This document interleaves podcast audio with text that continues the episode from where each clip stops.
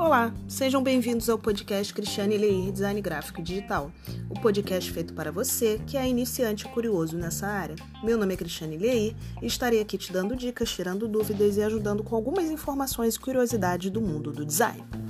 E hoje nós vamos falar, vou dar uma dica básica sobre ilustração. O que é ilustração? Né? A gente sabe que é muito bonito, né? E quem sabe fazer também está de parabéns é uma imagem utilizada para acompanhar, explicar ou até mesmo decorar um texto. É onde nós vemos, né, decorando um texto em livros infantos juvenis, né? A gente vê muito.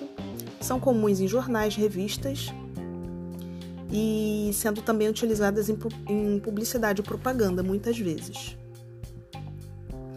É um trabalho gráfico que explica ou exemplifica ou adorna um tema, né? Como acabei de citar, ele pode ser encontrado em jornais, livros e revistas e às vezes não uma fotografia está representando aquilo que o texto está, está dizendo, mas sim a ilustração né? Ela pode ser feita à mão ou por meio digital. Assume muitas formas e é utilizada para transmitir uma impressão que o realismo da fotografia nem sempre pode fornecer, né?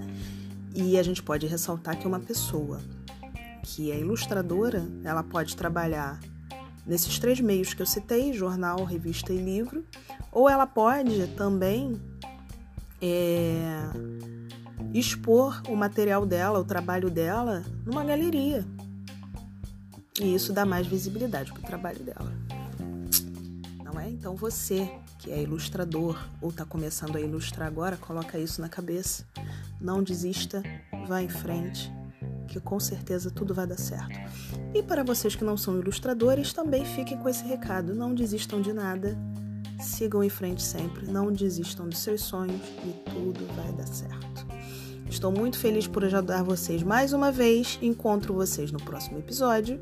E, como eu sempre digo, se precisarem de mim, me chamem pelo WhatsApp 21 97415 1517. Me sigam no Instagram, arroba Cristiane Leir Designer. Se inscreva no meu canal do YouTube, Cristiane Leir Design Gráfico e Digital.